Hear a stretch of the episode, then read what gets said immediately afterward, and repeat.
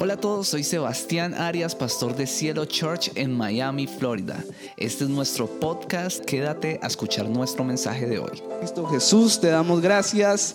Amén y amén. Amén. Amén. ¿Por qué se asustan? ¿Por qué están asustados? ¿Por qué se asustaron? ¿Ustedes creen que traje esto por Halloween, no? Por, por Yo quiero que me acompañe a leer este pasaje que está en Eclesiastés 10:10. El mensaje de hoy se llama Fuerza o Filo, los veo asustados. Fuerza o filo, fuerza o filo. Eclesiastés 10:10 dice, si se usa un hacha sin filo, como esta, hay que hacer doble esfuerzo. Por lo tanto, afila la hoja. Ahí está el valor de la sabiduría. Ayuda a tener éxito. Yo no sé, Angélica está asustada porque ella sabe, ella me dijo, cuidado con eso, mi amor. Pero yo no sé si usted, usted alguna vez ha trabajado con un hacha. Yo no sé si ha tenido la oportunidad de coger, no solo de estas, sino de las grandes, para cortar madera de verdad, para cortar un tronco. Pero cuando uno, yo he tenido la oportunidad un par de veces, y uno coge el hacha desde la primera vez, y cuando usted manda el primer hachazo, tranquilos, no se agachen, el primer hachazo, uno se da cuenta que este es un trabajo ensordecedor. Y voy a explicar eso. Así el hacha tenga filo, usted manda el hachazo y usted siente que todo el cuerpo le simbra y usted inmediatamente se encuentra con que este es un trabajo pesado. Tenga o no tenga filo, usted se da cuenta que es un trabajo pesado. Si el hacha no tiene filo, pues usted siente que ¡pa! rebota, durísimo, rebota y, siente que el cuerpo le duele y usted ya sabe que si se manda 10 hachazos va a terminar muy cansado. Cuando el hacha tiene filo, pues usted la manda y el hacha se clava bastante en el tronco y usted ve que, que puede avanzar, ¿verdad? Lo interesante de todo eso es que nuestra vida es igual. Podemos vivir una vida sin filo, es decir, en nuestras propias fuerzas. Podemos vivir una vida agotados intentando, intentando hacer las cosas en nuestras, en nuestras propias fuerzas o podemos vivir una vida con filo. Podemos tener el hacha que afilada, la hoja afilada. Podemos vivir de las dos maneras. En mi caso, cuando estaba más muchacho, yo sé que estoy joven y bello, pero cuando estaba más joven, yo tenía muchos, tenía muchos sueños. Uno de ellos era encontrar un trabajo, me enamoraba de algunos trabajos y decía, yo quiero este trabajo, yo quiero este trabajo, quiero este trabajo. Y, y yo iba, lo hacía con mis fuerzas y tal, y nunca conseguía ese trabajo. De hecho, yo dije, esto no puede ser. Yo voy a seguir haciendo las cosas en mis fuerzas. Jesucristo ya me estaba haciendo la perseguidora. Y yo dije, me voy a volver un experto en entrevistas. Ahí está el problema, entrevistas. Y me convertí en un experto en entrevistas laborales. Y yo iba a esa entrevista y yo sabía cuándo mirar a los ojos, cómo saludar, cómo le va señorita. Cuando me hacían preguntas, cuando me hacían preguntas, yo sabía qué responder. Yo sabía lo que esos psicólogos estaban pensando. Yo era casi como un adivino. Eso me preguntaban debilidades, taca, taca, taca. Yo sabía cómo responder. Sin embargo, nunca lo logré hasta que conocí de Dios y decidí afilar el hacha. También en el área amorosa. Yo era un hombre enamorado, enamorado. Yo pasaba por un peaje y me enamoraba. O yo me subía a un ascensor, yo me subía a un ascensor y yo me bajaba y me bajaba enamorado. Yo mantenía enamorado. Entonces, eh, era, era difícil porque cuando emprendía ese, ese deseo de, de empezar esa relación, eh, o algo, quería empezar algo con alguien, pues eso no funcionaba bien, siempre terminaba súper herido, siempre terminaba súper mal, agotado, con la mente cansada, super, un corazón súper herido, súper dañado. Y bueno, de hecho esa fue una de las razones que Dios usó para atraerme, ¿no? Como sentí que me ofrecía esa sanidad del corazón. Entonces lo hice sin éxito. Y también en el área económica. Yo tenía unos deseos económicos, unos sueños. Yo quiero plata y billete. Y yo quiero hacerla y tal. En mis fuerzas, en mis fuerzas. Y mientras lo hice en mis fuerzas, jamás obtuve, es, nunca estuve cerca de esa libertad económica que quise tener. Nunca tuve como un logro económico. Porque siempre lo estaba haciendo en mis fuerzas. Terminaba sin fuerzas y sin éxito. Entonces, en este pasaje, el hacha puede ser nuestra vida emocional, nuestra vida en la parte mental, también puede ser nuestra vida física, ¿no? El físico, la, la salud, pero también puede ser nuestra área espiritual. Y yo en este mensaje de hoy quiero hablar del hacha como nuestra parte espiritual. Entonces un hacha sin afilar significa hacer las cosas en nuestras fuerzas, significa que no ponemos a Dios primero, significa no ser efectivos, significa estar muy ocupados, pero no muy productivos. Estar muy ocupados, pero no ser muy eficiente. En cambio, el hacha afilada significa pasar tiempo con Dios. El hacha afilada significa comunión con Dios. Cuando usted afila el hacha, eso significa que usted tiene la presencia de Dios encima suyo. Cuando usted anda con el hacha afilada, usted tiene problemas en el matrimonio, pero usted es efectivo, usted va, usted va a resolver la raíz del problema, no se queda ahí en el problema. Cuando usted afila el hacha, significa que usted trabaja con Dios, no para Dios. ¿Me entiende eso? Hay una gran diferencia de trabajar para Dios que trabajar con Dios. Cuando uno trabaja solo para Dios, uno termina cansado, malhumorado. El pastor lo cita a servir y dicen, ¡ah! Que que. Otra vez servir. En cambio, cuando uno trabaja con Dios, uno dice, Gloria a Dios. Como dice, como dice Diana, uno dice, Aleluya. Vamos a servir. A veces esa falta de eficiencia y productividad, pues se debe al fracaso de nosotros al afilar el hacha. Se debe a que tal vez no estamos afilando el hacha o la estamos afilando eh, mal. Y eso me hace recordar a un trozo de un libro o a un cuentico cortico que está en un libro de un hombre llamado Stephen Covey. Y el libro se llama Siete hábitos de la gente altamente efectiva. Y yo necesito un actor ahí para que me actúe aquí un minuto. Vamos a buscarlo. Royman, se lo ganó, se lo ganó. Un aplauso para Royman, un aplauso para Royman. Eso. Royman, mucho cuidado, mira. Te voy a entregar el hacha sagrada, mira. Escúchenme bien, escuchen bien. Me la vas a pagar, dice. Voy a leer este, este trocito del cuento y Royman sencillamente lo que va a hacer es actuar, va a actuar el, el, el cuento. Ok, tú vas haciendo todo lo que yo voy diciendo. En cierta ocasión, tú eres un leñador tú eres el leñador.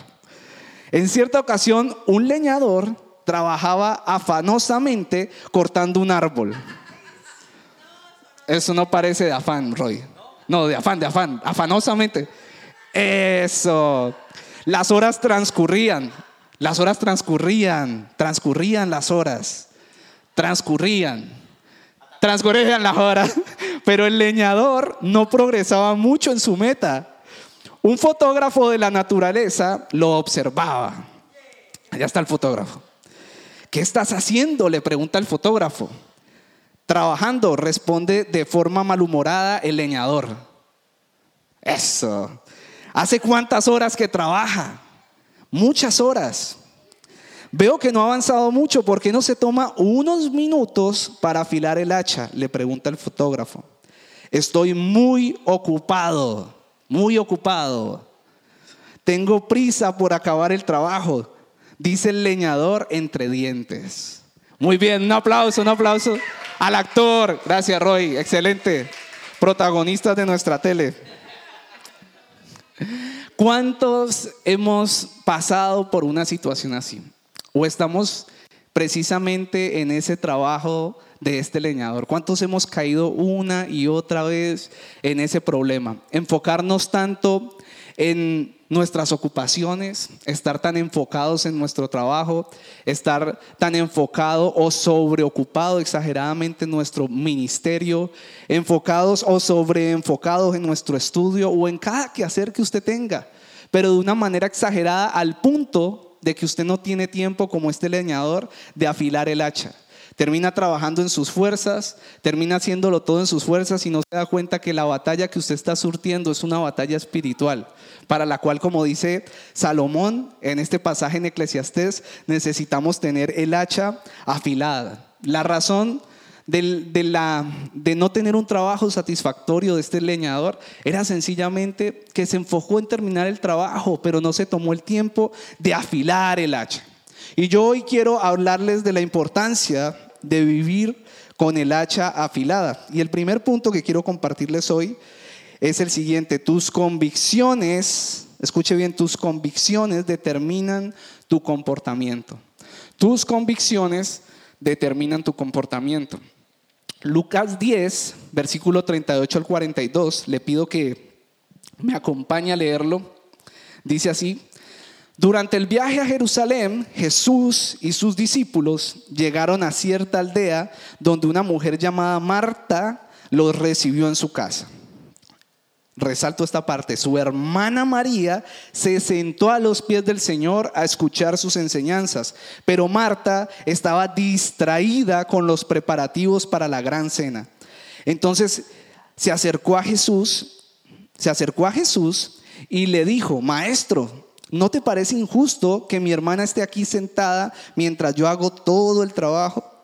Dile que venga a ayudarme. El Señor dijo, mi apreciada Marta, estás preocupada y tan inquieta con todos los detalles. Hay una sola cosa por la que vale la pena preocuparse. María la ha descubierto y nadie se la quitará. ¡Wow! Impresionante. Esa enseñanza para mí en mi vida es trascendental.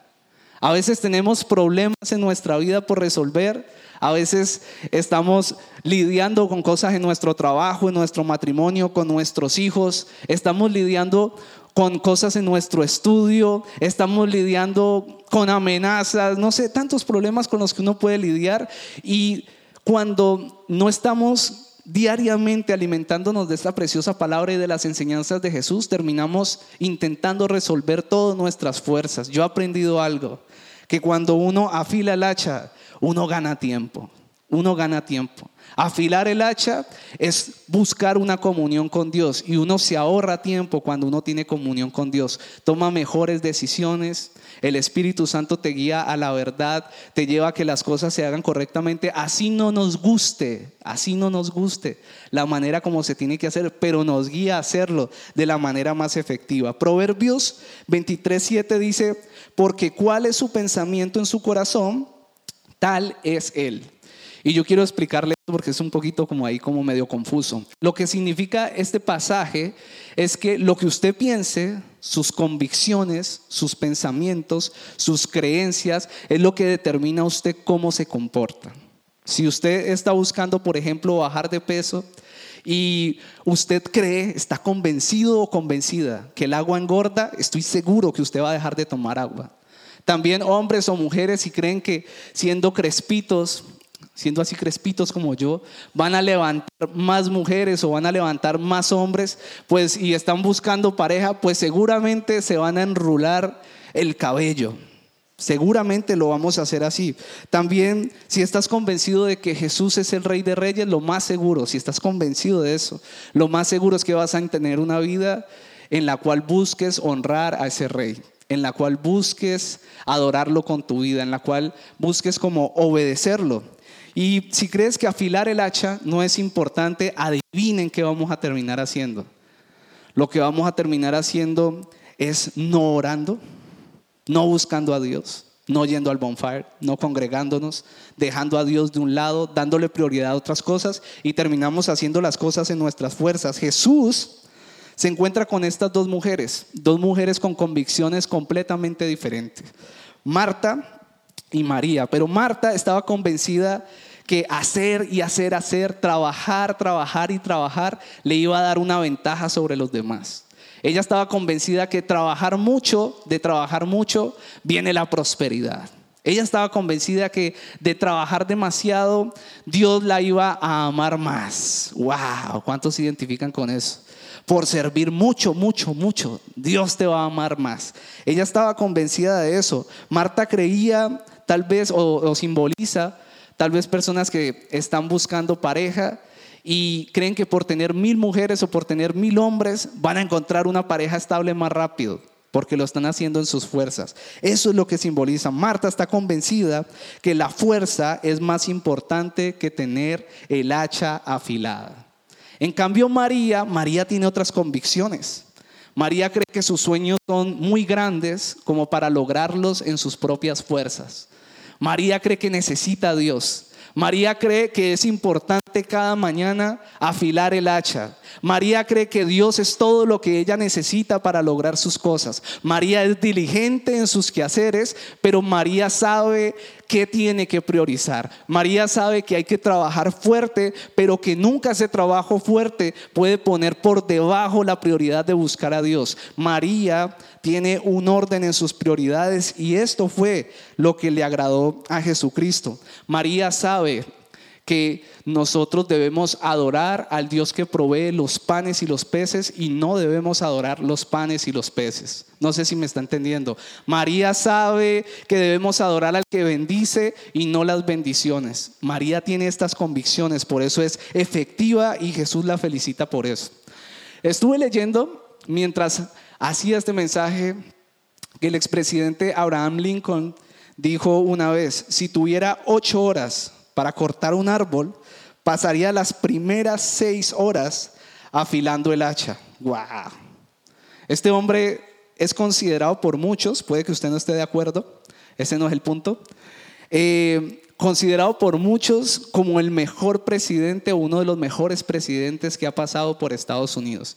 Y este hombre consideraba muy importante afilar el hacha. Tanto que si él decía, si tengo que hacer algo en lo que me voy a demorar ocho horas, yo dedico seis a prepararme para eso. Es importante, sabía que afilar el hacha es algo importante en nuestra vida. Si usted se despierta en la mañana y usted piensa como un hombre de éxito como este, usted sabe que usted tiene que afilar el hacha en la mañana. Usted tiene que adorar al Dios al que le sirve. Usted tiene que adorar al Dios que es el creador del universo. Eso significa afilar el hacha. Y una de las cosas que hacemos aquí en Cielo Church y que me niego a cambiarla es que nuestras reuniones son los domingos y no tenemos reuniones entre semana aquí en la iglesia. Nunca. Nos reunimos los domingos y eso tiene una razón de ser. La razón de ser de eso es para que nosotros nos alimentemos aquí de la palabra de Dios y podamos salir a impartir lo que recibimos a nuestras familias, a las personas que están a nuestro alrededor, a nuestros amigos, brindarles ese amor, ¿verdad? Pero nada ganamos si nosotros nos reunimos los domingos y con todo ese tiempo libre que tenemos lo que hacemos es sobreocuparnos ocuparnos más de todas las cosas, al punto de que ya no hay tiempo para adorar. Me levanto súper tarde, estoy cansado y salgo corriendo de, la casa porque no alcanzo a orar. Me levanto y, ay no, el pastor dijo que a las nueve y media no alcanzo a orar. Ay no, me voy para el trabajo, me van a regañar. Estoy corriendo, estoy, no voy a llegar. De nada sirve que nos reunamos solo los domingos. Si ustedes o nosotros vamos a sobreocuparnos, necesitamos afilar el hacha. Lo más importante de hacer iglesia no es venir aquí el domingo, lo más importante es afilar el hacha. Si nosotros no afilamos el hacha, no estamos haciendo nada. Nosotros estamos buscando ganar personas. Lo más importante es afilar el hacha. Usted tiene que ser sazonado en la presencia de Dios. La Biblia dice que la iglesia es la sal mundo, es la luz del mundo, pero también dice que si la sal se vuelve insípida, ¿quién la volverá a sazonar? ¿Cómo volverá a recuperar su sabor?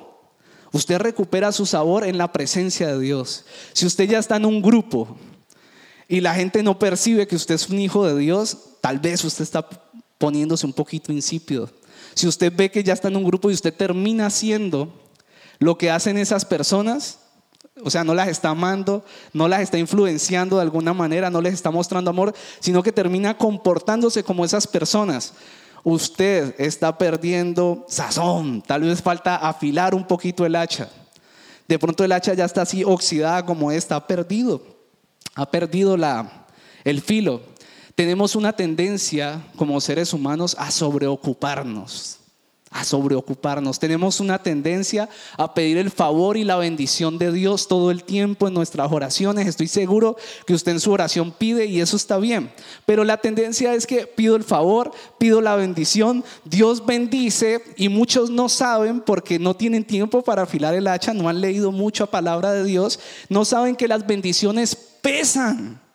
Las bendiciones pesan. Entonces, ¿qué terminan haciendo? Señor, dame un trabajo. Y terminan adorando el trabajo y dejan de adorar el que les dio el trabajo. Señor, dame un aumento. El Señor los bendice. Pero terminan bendiciendo y adorando el sueldo en vez de adorar al Dios que les dio ese sueldo. No sé si me está entendiendo. Es importante afilar el hacha. Yo no sé si puedes darle un aplauso a Dios. Yo sé que todos tenemos responsabilidades aquí. Yo tengo responsabilidades en mi casa, con mi esposa, económicas, tengo responsabilidades con el ministerio, en la iglesia. una cosa es pastorear y hablar con ustedes y otra cosa es el tema administrativo de la iglesia. Son responsabilidades. Y yo no soy el único, estoy seguro que todos ustedes tienen responsabilidades y ocupaciones. Y podrían decir, no, es que yo soy más ocupado que Donald Trump, yo mantengo reocupado, pastor, ¿cómo hay que afilar el hacha? No hay tiempo. Pero ¿sabe algo? Todos tenemos tiempo, todos tenemos tiempo. Tenemos que ser intencionales en apartar el tiempo para Dios. Eso es como cuando usted ahorra y quiere ahorrar de lo que le sobró. Uno no ahorra de lo que le sobra. Uno saca un ahorro como si fuera un gasto. Es lo mismo. Uno no ora y no busca a Dios, no afila el hacha con el tiempo que le sobra, sino que este es mi tiempo para esto. Uno es intencional con esto. Entonces, si te has sentido agotado en tus fuerzas, si te has sentido cargado, con mucha responsabilidad por dentro, tal vez no se te puede ni hablar, has estado irascible, tal vez no se te pueden tocar temas, no toleras a nadie, pues sencillo, lo que necesitas es volver a afilar el hacha. Jesús le dijo en el versículo 42 a esta mujer, hay una sola cosa por la que vale la pena preocuparse. María la ha descubierto y nadie se la quitará. Wow, a mí eso me parece revelador. No me importa que me digan, yo voy a apartar mi tiempo para afilar el hacha. Yo voy a apartar mi tiempo para adorar a Dios. Lo más importante en la mañana es que usted saque su tiempo para salir a trabajar de una manera efectiva. Yo no quiero que usted pierda su tiempo. Yo quiero que usted sea bendecido en su trabajo, que lo haga bien, en su familia, en su matrimonio. Yo quiero que sea bendecido Mauro, que Mónica sea bendecido. Yo quiero que a mí me vaya bien criando a mis hijos. Yo quiero ser efectivo ahora que se vienen dos niñas. Ahora que Mauro va a volver a ser papá, va a volver a ser abuelo. Tiene que ser efectivo también ayudando ahí al hijo. El segundo punto es el peligro de no afilar. El peligro de no afilar. Samuel, primera de Samuel, capítulo 13, versículo 19 al 22, dice de la siguiente manera, acompáñeme a leerlo. Dice, en todo el territorio de Israel no había un solo herrero, pero los filisteos eran enemigos, no permitían que los hebreos se forjaran espadas y lanzas. Por tanto, todo Israel dependía de los filisteos para que les afilaran los arados, los asadones, las hachas y las hoces.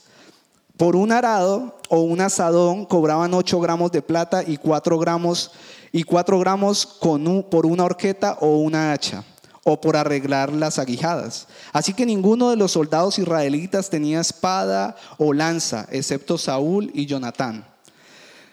Mientras Saúl era rey de Israel, su hijo Jonatán fue y atacó un campamento enemigo de los filisteos. Su hijo era tremendo hombre, súper amigo de, de, David, del que después se convirtió en el rey David, y era un muchacho que se ve que era guapo para eso, traían sus venas el reinar, y se fue para este campamento, los atacó, los venció, pero metió en un problema enorme Israel. El, problema fue que los, los filisteos dijeron, nosotros no nos vamos a quedar con esta. Y fueron y empezaron a conquistar espacios de de los israelitas, a tal punto que los doblegaron tanto que los tenían sin herreros, no podían afilar sus hachas, no podían afilar nada que sirviera para el combate. Los tenían desarmados. El único o los únicos que tenían espadas afiladas eran eh, Saúl, el rey, y Jonatán, porque tenían el dinero para poder eh, pagar que les afilaran estas armas. Entonces, nuestra vida espiritual debe ser fortalecida. Yo no sé si usted me está entendiendo el pasaje, pero es peligroso no afilar el hacha. Es decir, es una estrategia del enemigo que usted no ore Es una estrategia del enemigo que usted no tenga tiempo. Es una estrategia de los filisteos para que usted no adore a Dios. Es una estrategia del enemigo para que usted sea un cristiano desnutrido espiritualmente. Es una estrategia del enemigo para que usted no sepa nada de la palabra, para que sus familias sean destruidas, para que usted no tenga cómo equipar a sus hijos cuando crezcan. Es una estrategia del enemigo no afilar el hacha para que no tengamos cómo defendernos de las acechanzas. Nosotros, los que creemos esta preciosa palabra, creemos que la vida espiritual es más real que nuestra vida física. Creemos que hay un, mundo espiritual de luz y hay un mundo espiritual de tinieblas. Y que ese mundo espiritual de tinieblas a veces nos acecha a veces es como atrevido y no ve que tenemos a Cristo y quiere venir a acecharnos, a asustarnos. Pero si usted está desnutrido, ¿cómo va a combatir esto? Lo que este pasaje enseña es que usted tiene que fortalecerse, usted tiene que sacar tiempo para afilar el hacha. Lo que esto enseña es que es peligroso no afilar el hacha. Lo que esto enseña es que si usted está viviendo de esa manera, usted tal vez ha caído en una trampa del enemigo. Tal vez está inmerso ahí.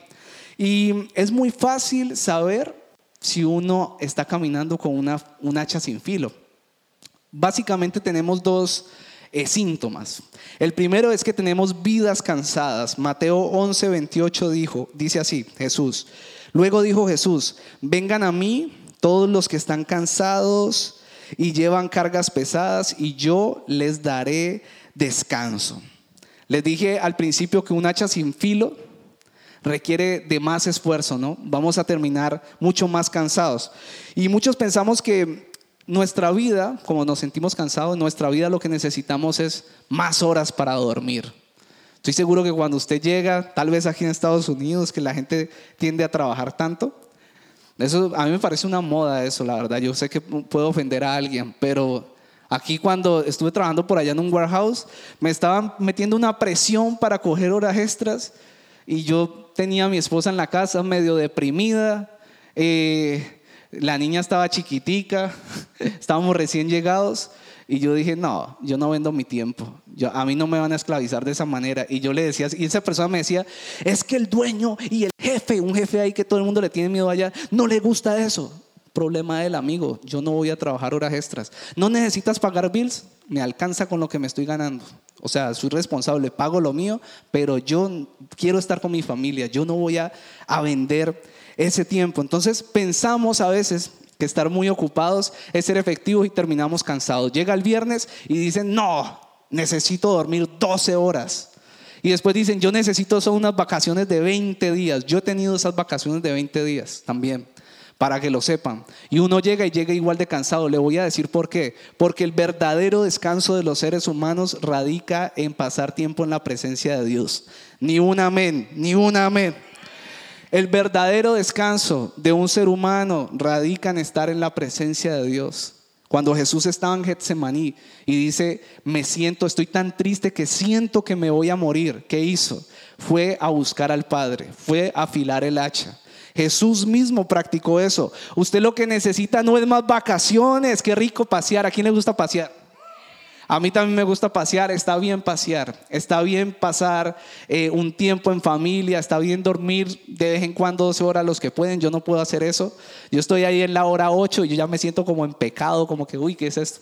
No, mentiras, me duele la espalda, no sé, no puedo resistir la cama tanto tiempo. Si a usted le gusta, de vez en cuando está bien, pero quiero advertirle, el verdadero descanso viene de pasar tiempo en la presencia de Dios. El descanso que necesitamos es un descanso espiritual. Usted se levanta, usted coge su hacha y usted empieza a afilarla, ¿no? Por los dos lados. ¿Sí se afila así, eh, Mauro? ¿No? No, le preguntó a Mauro, Mauro, ¿qué vas a ver de eso? El caso es que, el caso es que se levanta y afila su hacha y le aseguro que va a tener descanso y va a ser mucho más efectivo. Lo que he aprendido de Jesús mismo, o lo que Jesús mismo enseña en este pasaje, en, Mateo 11, 28, es que esto no es solo para los recién convertidos, las personas que recién conocen a Dios. Ahora en la mañana estábamos reflexionando acerca de esto.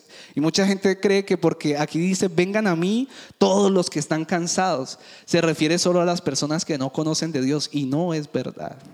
Yo tengo a Jesús y estoy convencido que Él es mi Salvador. Yo estoy convencido de que Jesús es Dios. Eso es una convicción en mi vida. No porque alguien más me lo dijo, sino porque lo he vivido en mi vida. Y a pesar de eso me canso. A pesar de eso me canso. Pero no solo eso, dice los que están cansados y también dice después, y los que llevan cargas pesadas. Yo no sé usted, pero yo llevo cargas pesadas. Esta iglesia para mí es una carga pesada. Yo la llevo porque es algo espiritual y yo la llevo gracias a que Dios está ahí conmigo. Yo sé que usted también lleva cargas pesadas. Un matrimonio no es fácil, es una carga pesada. Tener hijos no es fácil, es una carga muy pesada. Es muy pesado, pero necesitamos a Dios para que nos ayude a llevarla. Y el segundo síntoma si no estaba afilando el hacha, sería frustración y pocos resultados. Escuche este pasaje, Ageo 1.6, dice, han sembrado mucho, pero han cosechado poco. Comen, pero no quedan satisfechos. Beben, pero aún tienen sed. Se abrigan, pero todavía tienen frío. Sus salarios desaparecen, como si los echaran en bolsillos llenos de agujeros. Lucas 5:5 dice, Maestro, respondió Simón, hemos trabajado mucho durante toda la noche y no hemos pescado nada, pero si tú lo dices, echaré las redes nuevamente. Yo no sé si a usted le parece, pero a mí me parece espantoso trabajar mucho sin resultados. Trabajar mucho, estar agotado y no ver nada trabajar un año para ahorrar, trabajar más de 15 horas para ahorrar y después al final del año usted ver su bolsillo, uy, ¿en qué me fue, en qué, me fue la plata, Dios mío? O sea, aquí no hay nada, no hay ahorro, esto no sirve. No, no me quedó nada. Esto es lo que genera tener una hacha afilada. Cuando tú pasas tiempo en la presencia de Dios, pasa como lo que le pasó a Pedro, que aquí le llaman Simón, que era su otro nombre. Él esperó, él dijo, hemos trabajado muy duro y no hemos pescado nada, pero si tú lo dices, yo vuelvo a tirar la vuelvo a tirar para poder pescar. ¿Por qué? Porque cuando afilamos el hacha escuchamos la instrucción de Dios y somos qué? Efectivos. Por eso el tercer punto ya para terminar es desconectar para conectar. Si usted se está preguntando, bueno, pastor, sí, ya, yo, yo eh, no estoy afilando el hacha correctamente, no he pasado ese tiempo con Dios. Y de hecho aprovecho para decirles, en este tiempo de cambios en la iglesia, donde vamos a empezar este bonfire unidos, presencial, yo les quiero llamar a la acción, a que ustedes afilen su hacha, Oren por esto, que cuando lleguemos a ese lugar, las personas que invitemos sientan esa atmósfera de hambre por Dios, esa, esa reverencia, ese respeto por Dios, ese deseo de, ay, sí, hay cositas para comer y todo, pero ¿a qué horas empezamos? Ya quiero orar, ya quiero adorar a Dios. ¿Quién dice amén? Yo quiero estar ahí, yo quiero traer a alguien, yo quiero que ustedes cuando afilen el hacha y empiecen esta semana de nuevo, ustedes allí empiecen a sentir como Dios les habla de a quién llevar, ese deseo de escribirle a alguien, pensar en el viernes, el sábado y el domingo. Esta semana va a ser un poco movida que tenemos estos tres eventos. Entonces pensando, voy a estar pensando en, en invitar a alguien, quiero compartirle a alguien de Dios. Va a empezar a despertar de nuevo esa vida espiritual en medio de nosotros. Amén. Ok, amén, eso, así es. Entonces es necesario desconectar para conectar. Jesús es el modelo de este punto. Cuando Jesús caminaba en las calles, cuando llegaba a los lugares, lo seguían las multitudes. Jesús era una persona rodeada de personas, rodeada con una responsabilidad supremamente grande, con un llamado exageradamente enorme, con un compromiso gigantesco. Pero a pesar de todo esto y de tener muchas cosas por hacer, uno siempre que lee los evangelios se da cuenta que dice, y Jesús se fue al monte de los olivos. Y Jesús se alejó a una montaña en el monte de los olivos a orar. Jesús se fue y oró. Jesús cogió a dos o tres de sus discípulos y se fue a Getsemaní, subió al monte de los olivos y fue a orar. Jesús desconectaba para conectar. Yo aquí he hablado de que incluso en vacaciones yo me voy de vacaciones con Jesús. Yo me voy de vacaciones con Jesús. Yo voy y yo busco un lugar donde yo pueda buscar de Dios con mi esposa. A mí me gusta eso. Necesito desconectarme para conectar con Dios de una manera especial. Necesito a Dios en mi vida. Yo voy de vacaciones, mis vacaciones son felices si yo tengo un espacio en mi mañana donde puedo buscar a Dios. Y yo quiero que ustedes también puedan tener esto. Entonces, ¿cómo afilo el hacha? Lo primero que debo hacer es buscar intimidad con Dios. Mateo 6:6 dice, pero tú, cuando ores, Apártate a solas, cierra la puerta detrás de ti y ora a tu Padre en privado. Entonces tu Padre, quien todo lo ve, te recompensará. Hay una versión que dice te recompensará en público. Esto es un principio, un principio divino. Cuando tú peleas, cuando tú coges intimidad, cuando tú dices buenos días todos, buenos días mundo, por un momento vamos a cerrar la puerta, me arrodillo y tú dices, Señor, mis rodillas están provocando el cielo, mis rodillas están provocando algo aquí en la tierra, yo lo creo, yo estoy afilando mi hacha, yo voy a ser efectivo, yo voy a hacer que algo a mi alrededor cambie, yo voy a hacer que esta mujer que tengo al lado sea transformada por ti, que este hombre que tengo al lado sea transformado, que mi hijo deje esa rebeldía, que mi hija deje eso, sana, Señor, a mi familia, si tú sacas ese tiempo y tú peleas ahí en lo privado, Dios te va a recompensar en público. Lo segundo que tenemos que hacer es dedicar más tiempo en el día para estar en la presencia de Dios. Y este pasaje me encanta, Daniel 6:10, dice, sin embargo, cuando Daniel oyó que se había firmado la ley, fue a su casa y se arrodilló como de costumbre, escuche muy bien, como de costumbre en la habitación de la planta alta con las ventanas abiertas que se orientaban hacia Jerusalén. Escuche esta otra parte. Oraba tres veces al día, tal como siempre lo había hecho, dando gracias a Dios. Le voy a explicar lo que estaba sucediendo ahí. Daniel estaba en un problema ni el berraco, como decimos en Colombia. Estaba en problemado. El rey firmó una ley que prácticamente lo hacía deshonrar a Dios y si él no lo hacía lo iban a matar.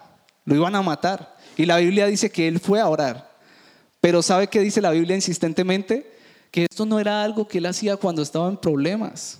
Él no iba a afilar su hacha ya, ay, estoy en problemas, voy a afilar el hacha. Uy, se me cayó el matrimonio, voy a afilar el hacha. Uy, estoy endeudado, tengo unas deudas, voy a afilar el hacha.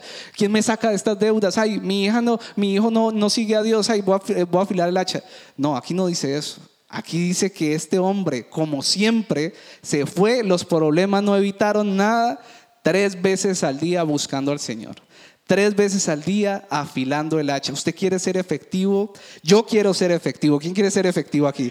Yo quiero ser efectivo y quiero ser productivo. Y para eso necesitamos sacar más tiempo para buscar a Dios. Tener una pasión por hacerlo. No hacerlo por obligación. Hacerlo porque nos nace y entendemos. Tenemos una convicción que cambia nuestro comportamiento. Y lo tercero para terminar es leyendo y escuchando con constancia la palabra de Dios. Josué 1.8 dice, estudia constantemente este libro de instrucción, medita en él de día y de noche para asegurarte de obedecer todo lo que allí está escrito. Escuche bien, solamente entonces prosperarás y te irá bien en todo lo que hagas. Yo no sé usted, pero a mí no me va mal. Yo desde que camino con Dios me va bien, ¿sabe algo? Yo no sigo no sirvo a Dios por eso. Yo lo sigo por agradecimiento y le sirvo también por agradecimiento. De hecho, mm, yo sé que la Biblia autoriza, digamos, a los que servimos a Dios para vivir del ministerio, pero nosotros no vivimos del ministerio, no sacamos ni un dólar de esta iglesia, todo lo reinvertimos o lo donamos a fundaciones. Todos ustedes saben lo que hacemos. ¿Saben por qué? Porque nosotros, a nosotros Dios nos ha bendecido, nos ha ido bien, pero es por creer esta preciosa palabra. No me la sé todas, cometo errores, Dios nos prueba, pero nos va bien. Y yo quiero que a usted le vaya bien. Este, en este pasaje Dios lo que le dice a Josué es, solamente entonces prosperarás y te irá bien en todo lo que hagas. Ahorita la pregunta es, ¿usted tiene una Biblia? Además de esa Biblia digital, ¿usted tiene una Biblia de estudio? ¿Usted ha invertido en eso? Una Biblia de estudio buenísima, de las mejores que hay, vale 25 dólares. ¿Usted sabe en cuánto tiempo uno se gasta esos 25 dólares aquí en Estados Unidos? Usted debería tener una Biblia de estudio bien chévere para que usted se siente a leer los comentarios y no entiende. Se la compra en un lenguaje actual para que pueda entender. Ya no tiene que leer eso que está rarísimo y que uno no entiende. No, se la compra en lenguaje actual. ¿Cuántas prédicas escucha usted? Cuando usted va en su carro, si usted de los que dice que no tiene tiempo, ¿qué escucha usted? Usted puede escuchar lo que quiera, lo que se le dé la gana como diría cualquiera, cualquier colombiano por ahí. Usted puede escuchar lo que quiera, pero si usted de los que no, dice que no tiene tiempo, usted debería poner una prédica de un pastor que usted le agrade, de una persona que usted dice, este hombre me bendice, esta persona me bendice y tiene un fruto. Tiene un fruto, no solo me bendice, ay no, me parece cool, no, ¿cuál es el fruto de esa persona? Y escucha a esas personas porque la fe no viene solo por leer, sino por el oír.